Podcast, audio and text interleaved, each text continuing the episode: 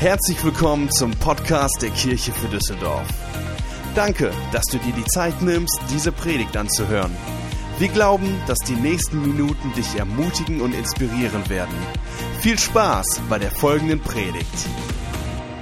Einen wunderschönen guten Morgen und vielen Dank, Team. Vielen Dank, Josias. Unser Drummer ist heute ausgeliehen aus Köln von der KCC. Good job, man. Ich wünsche euch auch einen frohen ersten Advent. Wer hat schon die erste Kerze angezündet heute Morgen? Oh, sehr cool. Ich habe es nicht geschafft, es war zu früh. Ich habe gedacht, packe ich jetzt nicht. Äh, wenn ihr es bisher nicht gewusst habt, ein bisschen was sollt ihr in der Kirche lernen, gell? Äh, Advent ist lateinisch und bedeutet Ankunft und bezeichnet die Jahreszeit, in der die Christen sich auf das Fest der Geburt Jesu Christi, also auf Weihnachten, vorbereiten. Und der Adventskranz mit den ganzen Kerzen ist ein Symbol für das Licht, das mit Jesus in die Welt gekommen ist. Und deswegen zünden wir an jedem Adventssonntag eine weitere Kerze an, denn je näher wir der Geburt Jesu kommen, umso heller wird unsere Hoffnung in unserer Welt. Und die Geburt von Jesus ist das größte Geschenk, was Gott uns machen konnte. Und dieses Geschenk ist für dich. Und deswegen haben wir die Predigtserie genannt für dich. Und wir wollen uns in dieser Serie anschauen, was alles in diesem Geschenk von Jesus Christus und dass er auf diese Welt gekommen ist, für uns bedeutet. Und das Erste, was wir uns anschauen werden, das Erste, was ein Geschenk ist, weil das Tolle ist, es gibt manchmal so Geschenke, da ist nicht nur eine Sache drin, sondern es sind verschiedene Sachen drin. Und das ist auch bei der Geburt von Jesus. Und wir werden uns heute anschauen, das erste Geschenk, was wir durch Weihnachten haben, und zwar Hoffnung. Wir leben in einer Welt, wo wir sehr oft mit Hoffnungslosigkeit konfrontiert sind. Wenn wir Umfragen uns anschauen würden, was die Menschen von ihrer Zukunft erwarten, würden wir feststellen, dass die meisten Menschen keine Hoffnung oder vielleicht gar keine Perspektive für ihre Zukunft haben. Sie erwarten höchstens, dass alles noch schlimmer wird. Krieg, Arbeitslosigkeit und Umweltkatastrophen und Armut. Und da ist auch die Frage, wofür lohnt es sich da noch zu leben? Und wir haben die Kraft der Hoffnung verloren. Ich glaube, wir alle haben schon mal auf irgendeine Art und Weise Hoffnung verloren. Vielleicht die Hoffnung für deinen Lieblingsverein, so wie letzte Woche gegen Paderborn und du 3-0 zurücklegst und denkst, das wird ja gar nichts werden. Äh, für alle, die keine Ahnung haben, das war Borussia Dortmund. Aber die Hoffnung ist wieder auferstanden mit einem wunderbaren Sieg, trotz roter Karte. Äh, und Dortmund ist wieder dabei. Vielen Dank für eure Gebete. Stellvertretend von Herrn Favre soll ich sagen, er ist dankbar, dass er seinen Job behalten durfte. Äh, ich merke, das interessiert euch sehr, die Fußball-News hier. Einer schüttelt den Kopf. Wie? Was ist los? Hol den Kaffee. Aber äh, vielleicht auch was Ernsteres, wo wir Hoffnung verloren haben.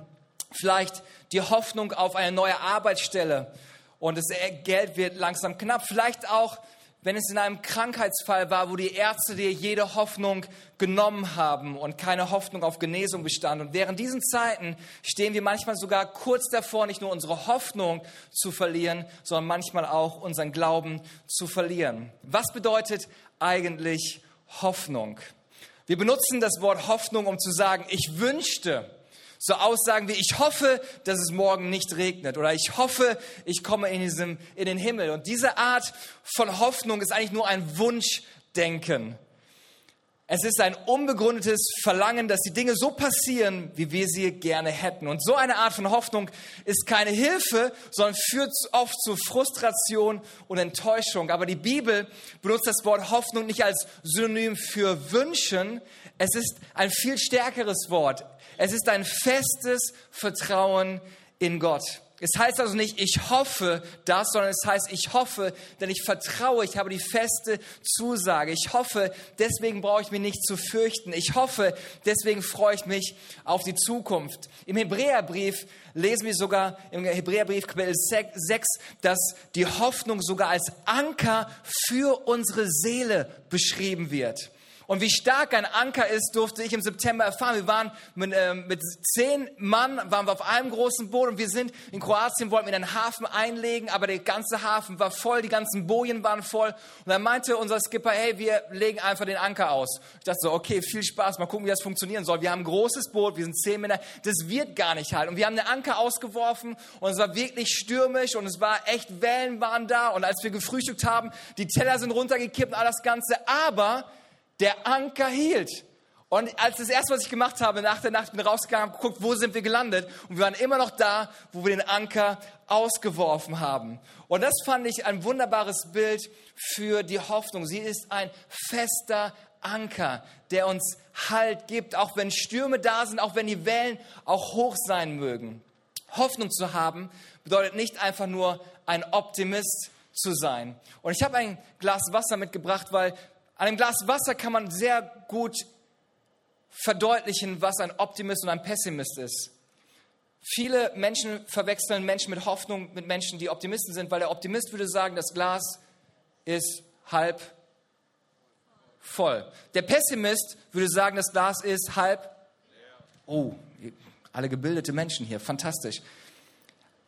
Also, ich bin weder ein Optimist noch ein Pessimist. Ich versuche, ein Mensch mit Hoffnung zu sein, um mir die Hoffnung nicht rauben zu lassen, egal wie voll mein Glas ist. Weil wenn ich Hoffnung habe, weiß ich, dass dieses Glas in der Hand meines Schöpfers ist. Und auf mein Leben übertragen weiß ich, egal wie voll oder wie leer mein Leben ist, ich weiß, mein Leben ist in der Hand meines Schöpfers. Und das ist der Anker für meine Seele. Und ich wünsche mir, dass wir neu diese Hoffnung entdecken, dass wir nicht versuchen, irgendwie optimistisch oder pessimistisch zu sein, wo oft denkt man, ja, die ganzen Optimisten sind so anstrengend und so. Sei ein bisschen realitätsnah. Ja, meine Realität ist, ich habe die Überzeugung, dass mein Leben in der Hand Gottes ist. Hoffnung bedeutet nichts anderes, als zu erkennen, dass Gott in Kontrolle ist. Das ist Hoffnung. Wenn ich erkenne, dass Gott in Kontrolle ist über allem in meinem Leben, dann kann ich Hoffnung haben. Und diese Art von Hoffnung hat einen tiefen Einfluss auf die Art und Weise, wie ich mein Leben gestalte. Denn auf einmal hat mein Leben einen Sinn. Ich finde es so schön, was Gordon MacDonald einmal sagte. Er sagte, Hoffnung ist die Zuversicht, dass die Geschichte ein Ziel hat und dass Gott die Fäden in der Hand hält das gibt mir Hoffnung, dass ich weiß, Gott ist in Kontrolle. Auch wenn ich es nicht sehe, auch wenn ich es nicht spüre, das, was wir gerade gesungen haben, dieses Lied, ich weiß doch, dass Gott da ist. Es gibt ein Lied, das wir sehr oft zu Weihnachten singen, ein Weihnachtsklassiker. Und zwar das Lied Oh Holy Night. Meine Frau sagt, ich soll besser nicht singen, deswegen werde ich euch das nicht antun. Aber dieses Lied Oh Holy Night wurde ursprünglich Mitte des 19. Jahrhunderts in Frankreich geschrieben. Und interessant ist, dass ein Priester dieses Lied in Auftrag gegeben hat. Und zwar kam ein Priester zu einem Mann in der Stand und fragte diesen französischen Weinhändler und Dichter, ob er nicht ein Lied schreiben könnte über das Lukas-Evangelium Kapitel 2, also über die Weihnachtsgeschichte. Interessant ist, dass dieser Mann Placide Cabot oder Schabo. Er war kein Christ, er war nicht gläubig, sondern einer der schlimmsten Sünder in der Stadt. Aber er war ein sehr guter Dichter. Er war sehr weit weg von Gott, ging nicht in die Kirche, aber er war ein guter Dichter. Also schrieb Placide dieses Gedicht und er liebte es so sehr, dass er einen Freund, der auch kein Christ war, bat, das Gedicht zu vertonen. Und dieses Lied wurde so beliebt, dass es in allen möglichen Kirchen gespielt wurde. Bis nach ein paar Jahren allen klar wurde, wer dieses Lied geschrieben und wer die Musik gemacht hat. Und sie sagten, ey, man darf dieses Lied nicht mehr spielen, die waren ja gar keine Christen.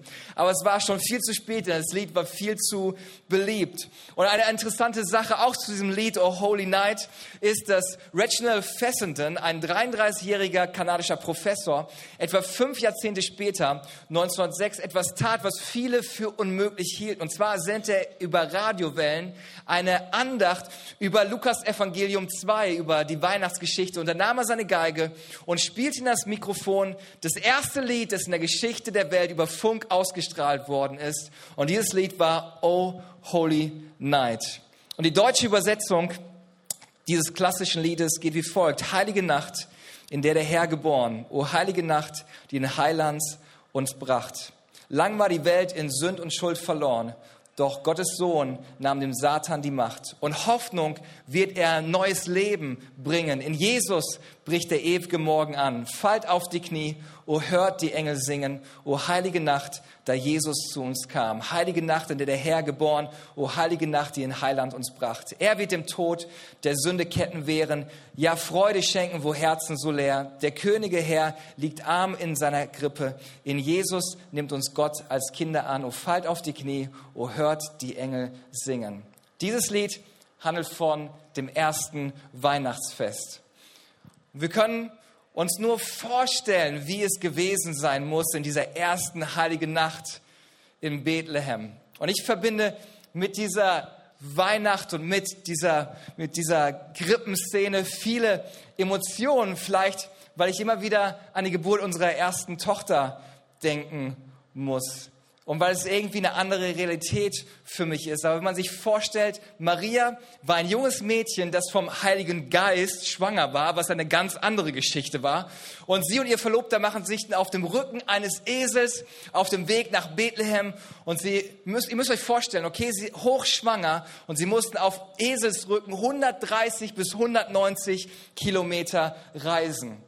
Als ich Jessie ins Krankenhaus zur Geburt gefahren habe, mit unserem nagelneuen VW Polo Federgabelung voll in Ordnung, war jeder Krümmel und jedes Steinchen auf der Straße zu gefährlich für sie. Und wenn ich mir jetzt vorstelle, dass Maria auf einem Eselsrücken geritten ist, ich weiß nicht, wie das verpackt hat. Und dann reden wir von dieser schönen ersten heiligen Nacht, aber in Wirklichkeit war das etwas ganz anderes. Sie kamen also in diese fremde Stadt und es gab keine Unterkunft, kein Krankenhaus, keine Jugendherberge und so sind sie höchstwahrscheinlich, man geht davon aus, dass sie in einer Höhle untergekommen sind, wo die Tiere bei schlechtem Wetter Schutz gesucht haben und sie gebiert unter den schlimmsten Umständen die es gibt. Also wir reden von einer unsterilen Umgebung, ohne Desinfektionsmittel, keine PDA. Das bedeutet nicht Engel singen, sondern Frau, die schreit, ja, um ihr Kind rauszupressen. Ein Mann, der vielleicht überfordert ist mit der ganzen Situation, weiß nicht, was er tun soll.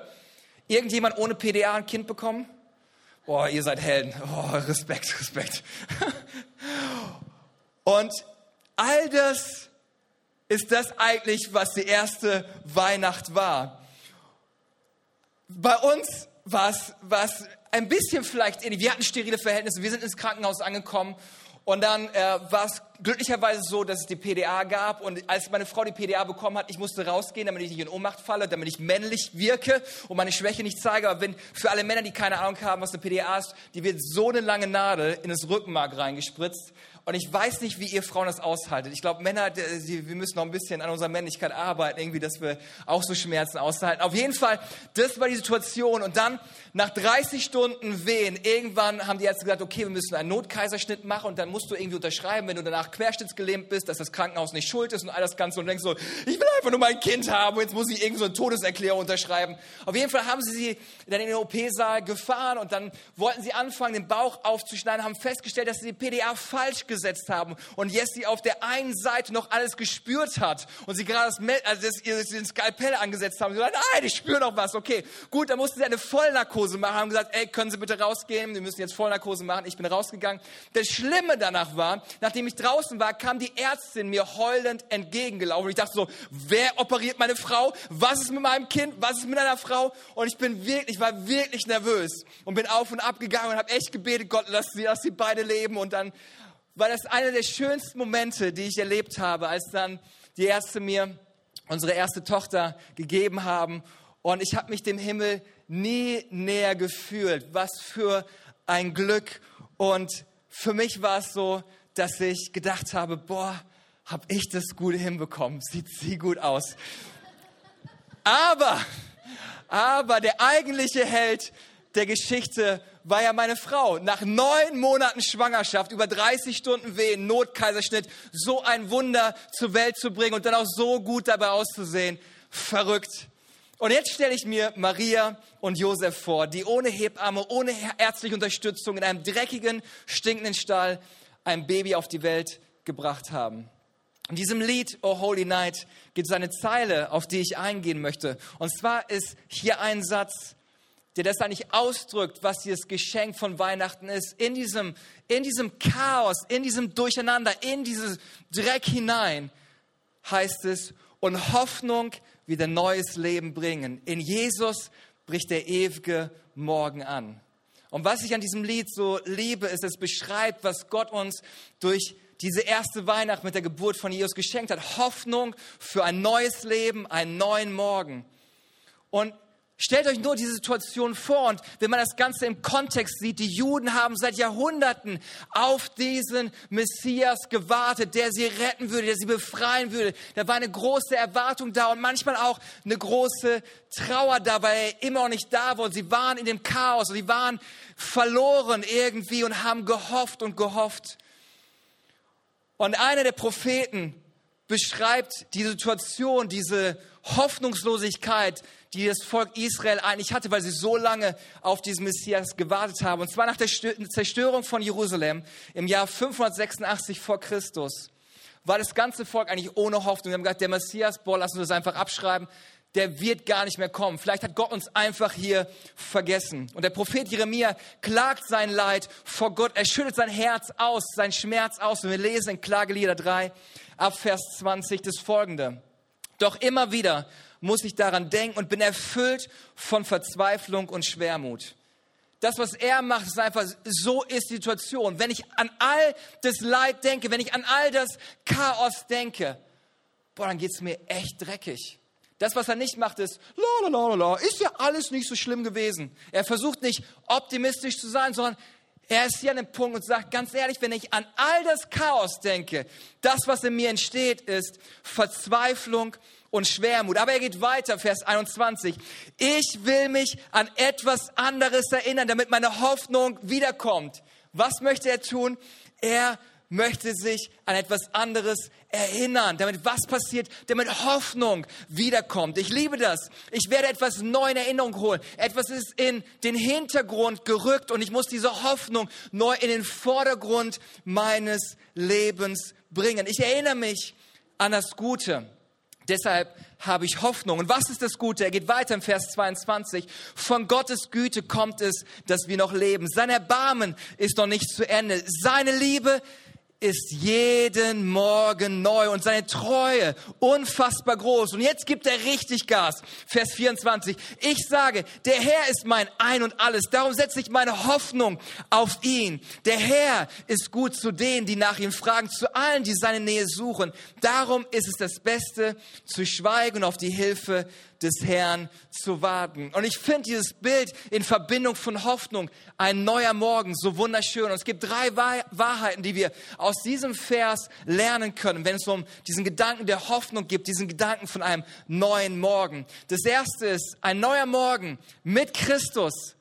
Seit wir Weihnachten, das erste Weihnachten feiern, ein neuer Morgen mit Christus bringt genau das, was ich brauche. Ein neuer Morgen mit Christus bringt genau das, was ich brauche. Ich habe nicht gesagt, das, was ich will, weil das, was ich brauche und was ich will, sind auf zwei unterschiedliche Dinge. Wenn ich meine Kinder fragen würde, was wollt ihr essen, dann würden sie mit Döner, Pizza und keine Ahnung, mit Chips und keine Ahnung was ankommen. Das, was sie wollen, ist manchmal nicht das, was sie brauchen. Sie brauchen Vitamine, sie brauchen gesunde Sachen. Das ist das, was sie brauchen. Deswegen werde ich ihnen nicht immer das geben, was sie wollen, sondern ich werde ihnen das geben, was sie brauchen. Alle Eltern sagen Amen. Hätte ich ein bisschen mehr Support mir gewünscht. Aber egal, egal. Jeremia sagt zu sich, ich sage, der Herr ist mein Ein und alles. Darum setze ich meine Hoffnung auf ihn. Und manchmal müssen wir anfangen, zu uns selbst zu sprechen, uns selbst die Wahrheiten zu predigen. Wir sollten manchmal weniger uns selber zuhören, sondern öfter zu uns selber zu sprechen. Manchmal müssen wir der bessere Prediger sein als das Chaos und keine Ahnung, was zu uns sprechen möchte. Jemand sagte mal, benutze nicht Worte, um deine Situation zu beschreiben, sondern benutze Worte, um deine Situation zu verändern. Und das ist genau das, was Jeremia hier macht. Ich kann mich jetzt beklagen und Gott mein Leid klagen, aber ich möchte meine Situation verändert sehen. Deswegen werde ich zu meiner Situation sprechen. Ich werde sagen, Gott ist meine Hilfe. Er ist mein guter Hirte und ich weiß, dass er kommen wird. Ein neuer Morgen mit Christus bringt genau das, was ich brauche. Er ist mein Hirte. Mir wird nichts mangeln. Auch wenn ich gerade umgeben bin von Mangel, ich weiß, Gott führt mich hindurch. Der Psalmist tut es so ähnlich. Er sagt folgendes, genau das gleiche Prinzip. Im Psalm 62 lesen wir, immer wieder muss ich es mir sagen, immer wieder. Immer wieder, immer wieder. Vertrau auf Gott, dann findest du Ruhe. Und das war genauso eine Situation. Er ist im Chaos, er ist durcheinander, das, was er macht. Immer wieder muss ich selber zu mir sagen, meine Gefühle sagen mir das eine, meine Fakten sagen das andere, aber immer wieder möchte ich die Wahrheit Gottes zu mir sagen. Vertrau auf Gott, dann findest du Ruhe. Er allein gibt mir Hoffnung. Er ist der Fels und die Burg, wo ich in Sicherheit bin. Darum werde ich nicht wanken. Bekenne neu über dein Leben. Der Herr ist mein Ein und Alles. Was bedeutet das? Er ist mein Fels, er ist meine Burg, er ist mein Frieden, er ist die Kraft meines Lebens, er ist meine Hoffnung. Und das ist das, was Jesus uns auch lehrte im Vater unser, dass wir beten sollen, mein tägliches Brot gib mir heute, weil ich jeden Tag Gott brauche. Jeden Tag soll das mein Gebet sein. Und wenn meine Hoffnung schwindet, erinnere dich täglich daran, der Herr ist mein tägliches Brot, mein Ein und alles. Er ist das, was ich brauche. Wenn du Beziehungsprobleme hast, brauchst du mehr von Jesus in deinem Leben. Vielleicht sagst du, nein, nein, ich brauche mehr Liebe. Ja, aber Gott ist Liebe. Und wenn du mehr Gott in deinem Leben hast, hast du mehr Liebe. Vielleicht denkst du auch, boah, mein, mein Partner, der regt mich so auf, ich brauche einfach mehr Geduld. Ja, brauchst du mehr Gott in deinem Leben, weil die Frucht des Geistes, was Gott in deinem Leben hervorbringen wird, ist Langmut, ist Geduld. Okay? Vielen Dank. Der erste Reis dabei. Dankeschön. Ich werde jetzt immer noch zu euch predigen. Okay, Gott ist mein Ein und alles. Wenn du heute schwach bist, die Bibel sagt, Gott ist Stär deine Stärke. Wenn du heute niedergeschlagen und depressiv bist, schenkt er dir einen neuen Morgen und neue Hoffnung. In Psalm 3, Vers 4 sagt, aber du Herr, nimmst mich in Schutz. Du stellst meine Ehre wieder her und du richtest mich neu auf. Ein neuer Morgen mit Christus bringt immer genau das, was ich brauche. Denn in seiner Gegenwart finden wir Kraft, Stärke, Gnade, Liebe. Ein neuer Tag mit Christus bringt uns genau das, was wir brauchen. Das Zweite ist, ein neuer Morgen mit Christus bringt die Hoffnung, weiterzumachen und nicht aufzugeben. Ein neuer Morgen mit Christus bringt die Hoffnung, weiterzumachen und nicht aufzugeben. Es ist die Hoffnung und der Glaube, die uns helfen, nicht aufzugeben, wenn wir im Dunkeln stehen. Es ist der Glauben, dass mitten dem Chaos der Nacht ein neuer Morgen kommt. Bei uns in den Büroräumen haben wir einen Kellergang. Und wenn ich im Hinterhof parke und dann durch diesen Kellergang durchgehe, passiert es manchmal, dass schon Licht an ist und während ich in diesem Gang bin, das Licht ausgeht. Und ich weiß, wenn ich einfach nur weitergehe, werde ich aus diesem dunklen Gang wieder rausgehen. Weil ich weiß, da hinten ist die Tür.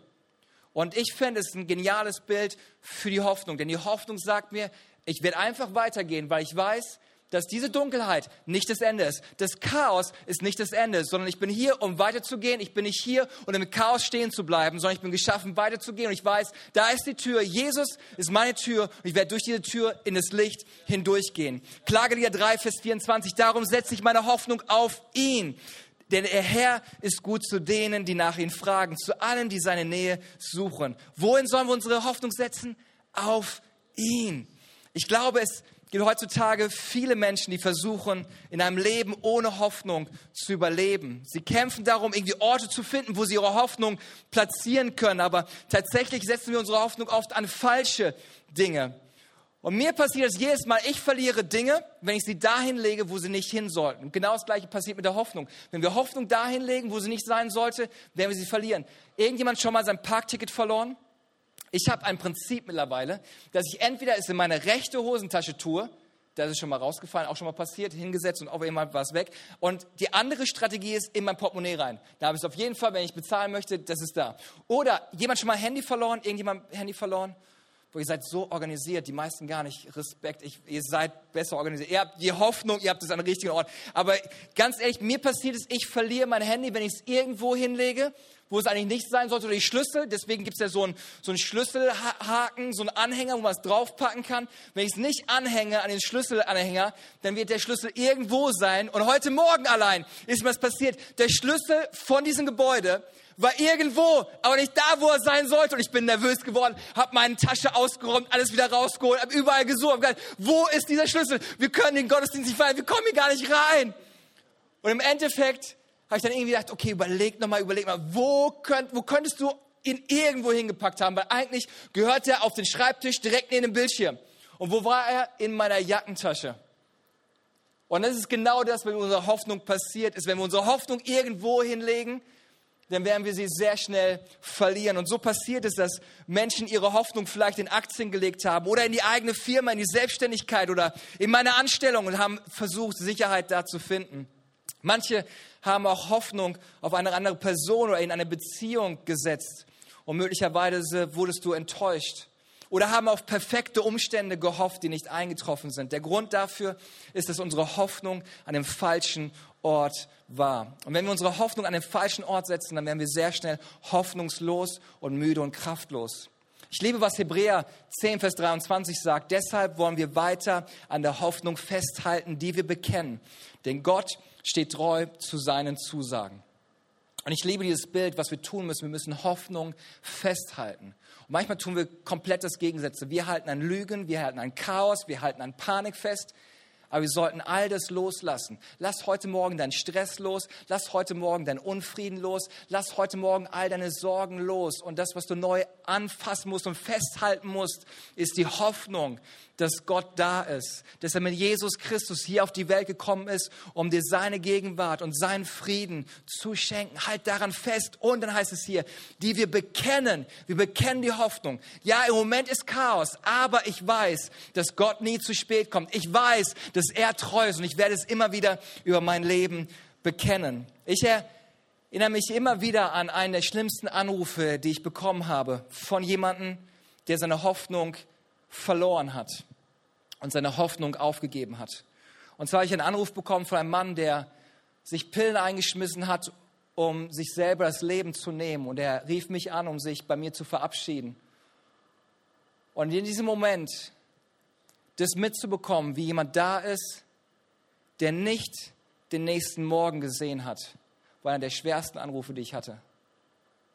Und ich wünsche mir, dass wir Menschen sind, die nicht verloren gehen in der Hoffnungslosigkeit.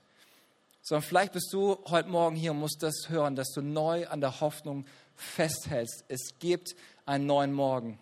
Es gibt einen neuen Morgen. Das ist nicht das Ende. Auch wenn es dunkel ist, auch wenn es Chaos ist, auch wenn alles dir entgegenspricht und sagt, du schaffst es nicht, du kannst es nicht. Es gibt einen neuen Morgen. Es gibt einen neuen Morgen.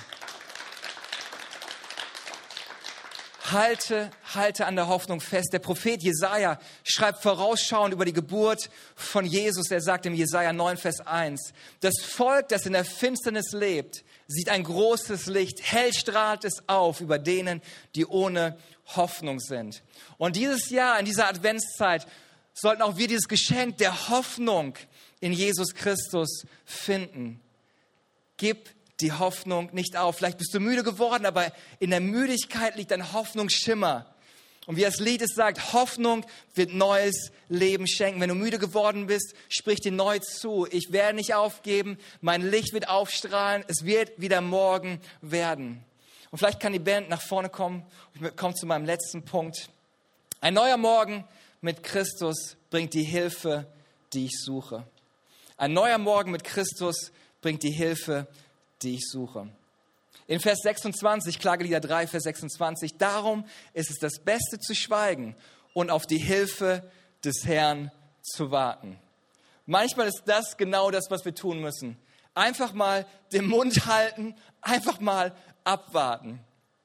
Der christliche Glaube bedeutet nicht, dass keine Stürme mehr in meinem Leben passieren werden, sondern mitten in den Stürmen die Gegenwart Gottes und seinen Frieden zu erfahren und zu hoffen und zu wissen, dass dieser Sturm irgendwann zu Ende gehen wird. Von Lazarus lesen wir im Neuen Testament, dass er schon seit vier Tagen tot war. Er war so tot, dass er nach Verwesung gerochen hat. Nach vier Tagen war alle Hoffnung irgendwo vorbei. Seine Schwestern hatten gehofft, wenn Jesus kommt, dann wird es irgendwie Hoffnung geben, weil er war krank gewesen. Sie haben nach Jesus gerufen, aber Jesus ist nicht gekommen und sie hatten die Hoffnung aufgegeben, als Jesus dann zu ihnen kam. Zu spät ihrer Meinung nach waren sie traurig und sagten ihm, haben den Vorwurf gemacht, Jesus, wenn du da gewesen wärst, dann wäre das nicht passiert, dann wäre es nicht zustande gekommen. Und Jesus war innerlich bewegt von dem Ganzen. Und das, was Jesus macht, er kommt in die Situation hinein. Er sieht den Trauer, er sieht den Schmerz, er sieht den zu, das zur Grab. Und das, was er sagt, ist, macht das Grab auf. Er spricht Leben hinein und sagt, Lazarus, komm heraus. Und Lazarus steht vor den Toten wieder auf. Und Lazarus will uns sagen, hey, es gibt eine Hoffnung. Auch wenn du denkst, es ist zu spät, auch wenn du denkst, es ist vier Tage überfällig, es gibt eine Hoffnung. Wir lesen in der Bibel von einer Frau, die zwölf Jahre lang an einer Bluterkrankung litt. Und ich weiß nicht, ob du dir das vorstellen kannst, wenn du zwölf Jahre lang den Schmerz, die Demütigung, die Qual und das Leiden in ihrer Seele vorstellen kannst. Und immer wieder diese Hoffnung zu haben, hey, hier ist ein neuer Arzt, hier ist eine neue Behandlungsmethode, probier das doch aus. Und immer wieder, dass sie ihre Hoffnung da hineingesetzt hat. Und irgendwann sagt sie, okay, ich werde meine Hoffnung an einen neuen Ort setzen. Ich setze meine Hoffnung auf Jesus Christus. Und ich weiß, wenn ich nur seinen, seinen Saum anfassen werde von seinem Anzug, dann werde ich geheilt werden. Und sie tat es und sie erlebte das. Und sie will uns sagen, hey, mit Christus kommt die Hilfe, die ich brauche. Wenn du heute Morgen müde bist und du deine Hoffnung verloren hast, möchte ich dich ermutigen, neu an der Hoffnung festzuhalten. Sei ermutigt. Diese Vorbereitungszeit ist da von Advent. Es wird heller werden. Wir feiern die Geburt von Jesus. Wenn es nicht Gottes Zeitpunkt ist, kannst du es nicht erzwingen. Wenn es Gottes Zeitpunkt ist, kannst du es nicht stoppen. Vielleicht wartest du auf den perfekten Partner und irgendwie hast du gebetet und Gott hat den Partner nicht geschenkt. Eine kurze Ermutigung, okay? Wenn du gutes Essen machen möchtest, das braucht längere Vorbereitungszeit als einfach so ein Fastfood-Essen. Hey, dein Partner ist in Vorbereitungszeit. Es wird richtig gut werden, okay? Sei ermutigt, sei ermutigt. Einige von euch sind gerade in der Nacht, vielleicht auch in einer schmerzhaften Situation, ohne PDA, ohne sterile Umgebung, keine Ahnung, es ist einfach nur Chaos es ist dunkel, aber wir dürfen wissen, dass es bedeutet, dass wir nicht den Mut verlieren dürfen, dass wir neu an der Hoffnung festhalten. Psalm 46 sagt uns Folgendes, die Verse 2 bis 4 und damit möchte ich schließen. Gott ist unsere Zuflucht. Gott ist unsere Stärke. Wenn das Chaos da ist, wenn das Licht dunkel ist, wenn du gar nichts siehst, Gott ist unsere Zuflucht und Stärke, ein bewährter Helfer in Zeiten der Not. Ja, ich weiß gar nicht, ob Gott das hinkriegt. Er ist ein bewährter Helfer. Er ist ein Spezialist da drinnen, aus ausweglosen Situationen einen Ausweg zu finden. Er ist Superman, Hero und keine Ahnung was, alles in allem. Er ist ein bewährter Helfer. Helfer in Zeiten der Not. Darum fürchten wir uns nicht. Selbst wenn die Erde erbebt, die Berge wanken und die Tiefen des Meeres versinken. Auch dann nicht, wenn die Wogen tosen und schäumen und die Berge von ihren Wüten erschüttert werden. Wir wissen, wir haben Hoffnung. Dein Leben ist in der Hand Gottes. Dein Leben, egal wie es aussieht, halb voll, halb leer, vielleicht auch gar nichts drin. Dein Leben ist in der Hand Gottes. Ich möchte gerne für euch beten. Vielleicht können wir einen Augenblick die Augen schließen. Ein neuer Morgen mit Christus bringt genau das, was wir brauchen. Es ist vielleicht nicht das, was du willst, aber das, was du brauchst. Ein neuer Morgen mit Christus gibt uns die Hoffnung, nicht aufzugeben, sondern weiterzumachen. Ein neuer Morgen mit Christus bringt uns die Hilfe, die wir suchen. Jesus, ich danke dir, dass du in unsere dunkle Welt gekommen bist an Weihnachten, um uns neue Hoffnung zu geben, dass wir neu das Bewusstsein haben, dass unser Leben in deiner Hand ist und wir nicht tiefer fallen können als in deine Hände.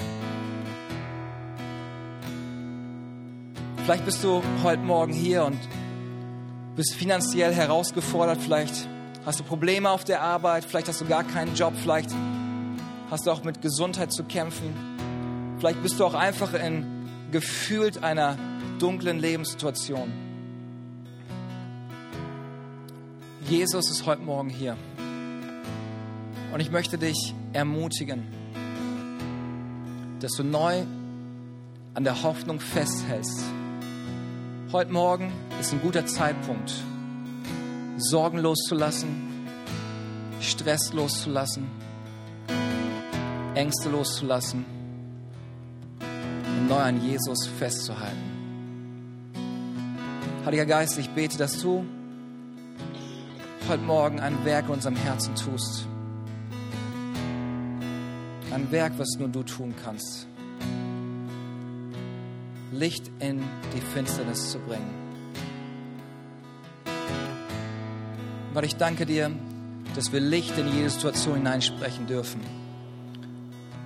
So wie der Prophet Jeremia Wahrheit und Licht gesprochen hat, spreche ich neu in jedes einzelne Leben, dass der Herr ein bewährter Helfer ist. Er wird nicht zu spät kommen. Er ist unser Schutz. Er ist unsere Burg.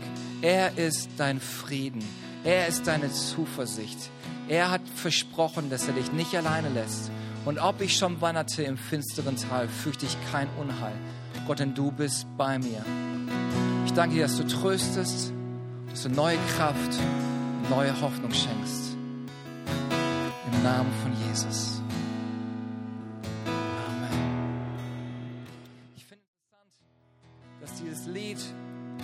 Oh Holy Night von jemandem gesprochen, geschrieben worden ist, der Jesus selber nicht persönlich kannte. Aber was es zeigt, ist, dass du etwas über Jesus hören kannst und etwas über Jesus schreiben kannst, aber ihn nicht persönlich kennst. Und mein Wunsch ist, dass du nicht als guter Christ lebst, sondern dass du in einer persönlichen Beziehung zu Jesus Christus lebst. Weil das den Unterschied macht. Oft ist es so, dass wir denken, okay, wenn ich jetzt in die Kirche gehe, wenn ich versuche irgendwie ein guter Christ zu sein, dann muss ich mich an all die Regeln halten und all, all die Gesetze. Das kriege ich sowieso nicht hin. Und außerdem, Stefan, mein Leben ist gerade ein Chaos. Erstmal, ich bin erstmal dabei, mein Leben in Ordnung zu bringen und dann werde ich diese Entscheidung treffen und werde Jesus persönlich kennenlernen möchten. Aber das ist eigentlich falsch herum. Sondern das Angebot, was Gott dir heute Morgen macht, ist, dass er sagt, dass er in dein Leben kommen möchte und er die Kraft geben möchte, dein Leben in Ordnung zu bringen. Es geht nicht darum, ein guter Mensch zu sein. Es geht da nicht darum, ein guter Christ zu sein, sondern im christlichen Glauben geht es darum, eine persönliche Beziehung zu Jesus Christus zu haben. Und nur wenn du das hast, wenn du weißt, ich habe eine persönliche Beziehung zu ihm, kannst du diese Hoffnung haben für dein Leben, die du brauchst. Hoffnung, dass dir vergeben ist. Bei all den Fehlern, die wir wieder machen, die Bibel spricht davon, der Gerechte fällt siebenmal, aber er steht wieder auf, weil Gott ihm vergibt und Gott Gnade schenkt. Das heißt, wenn du dich entscheidest zu einer persönlichen Beziehung zu Jesus Christus, geht es nicht darum, perfekt zu sein. Es geht darum, Ja zu ihm zu sagen. Ja dazu, ihn kennenzulernen. Und das, was wir erleben werden, ist ein Austausch, der unvergleichlich ist und der alles schlägt, was du dir vorstellen kannst. Weil er nimmt deine Sorgen und schenkt dir seinen Frieden. Er nimmt deine Schuld und schenkt dir seine Vergebung. Er schenkt dir die Hoffnung, die du brauchst. Und ich möchte dir heute Morgen diese Möglichkeit geben, Jesus Christus persönlich kennenzulernen. An dem Ort, wo du bist, werden nichts Komisches machen, ob du ganz hinten sitzt oder ganz vorne. Ich glaube, dass Gott heute Morgen hier ist und dass du Jesus Christus persönlich kennenlernen kannst. Und ich möchte es gerne wie folgt machen, dass wir kurz nochmal die Augen schließen, um Privatsphäre in diesem Raum zu schaffen. Wenn du heute Morgen hier bist und du weißt, dein Leben ist meilenweit weg von Gott entfernt. Du hast von Gott gehört, du hast sogar in der Schule über ihn geschrieben. Aber du kannst nicht heute Morgen sagen, dass du Jesus persönlich kennst, dass du seine Liebe, seinen Frieden und seine Kraft in deinem Leben erlebt hast. Denn es ist heute Morgen deine Möglichkeit, das zu erleben. Und ich verspreche dir, dein Leben wird nicht mehr das gleiche sein. Vielleicht denkst du ja, aber was ist, wenn das alles gar nicht stimmt? Hey, was für einen Unterschied macht es? Dann hast du nichts verloren. Aber wenn es stimmt, was ich heute Morgen gesagt habe, wird es dein Leben für die Ewigkeit verändern. Und deswegen, wenn du heute Morgen hier bist und sagst, ja, Stefan, ich möchte Jesus Christus persönlich kennenlernen, seine Liebe, seine Kraft, seinen Frieden erfahren. An dem Ort, wo du bist, ich werde gleich bis drei zählen, heb einfach ganz kurz die Hand, damit ich weiß, mit wem ich gleich bete und alle Augen sind geschlossen. Ihr Christen dürft gerne beten, aber wenn du hier bist und Jesus Christus persönlich kennenlernen möchtest, dann heb kurz die Hand. Eins, zwei, drei, dem Ort, wo du bist. Dankeschön da hinten. Dankeschön da hinten.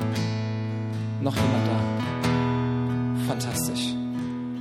Lass uns gemeinsam beten. Wenn du die Hand gerade gehoben hast, dann bete von ganzem Herzen die Worte nach. Ich werde einfach mit meinen Worten ausdrücken, dass du dich heute Morgen entschieden hast, Jesus Christus kennenzulernen. Und wir als ganze Kirche werden dich bei diesem Gebet unterstützen. Okay, sind wir dabei? Fantastisch. Sag, lieber Herr Jesus, ich danke dir, dass du auf diese Welt gekommen bist. Ich danke dir, dass du am Kreuz gestorben bist und wieder auferstanden bist. Ich danke dir, dass du lebst, dass du mir vergibst und mich so annimmst, wie ich bin. Heute Morgen empfange ich deinen Frieden, empfange ich deine Liebe. Ab heute Morgen folge ich dir nach für den Rest meines Lebens. Im Namen von Jesus. Amen, Amen. Danke, Jesus. Jesus, ich danke dir für diese Person. Gott, ich danke dir, dass du gerade kommst und diesen göttlichen Austausch machst. Ich danke dir, dass ein neues Leben begonnen hat. Denn du sagst, siehe, ich mache alles neu. Und ich danke dir für diesen Neustart im Namen von Jesus. Amen. Fantastisch. Hey, ich freue mich, dass du diese Entscheidung getroffen hast. Und ich habe den Uwe gebeten, dass er dir kurz erzählt, wenn du diese Entscheidung getroffen hast, was kann dein nächster Schritt sein? Wir hoffen, dass dir diese Predigt gefallen hat und dich in deinem Leben mit Gott stärkt. Wenn du Fragen hast, schreib uns einfach an info at kirchefürdüsseldorf.de. Außerdem bist du herzlich eingeladen, unseren Gottesdienst sonntags um 11 Uhr zu besuchen. Für weitere Informationen zu unserer Kirche besuche unsere Website kirchefürdüsseldorf.de oder folge uns auf Instagram. Wir freuen uns, dich kennenzulernen. Bis bald!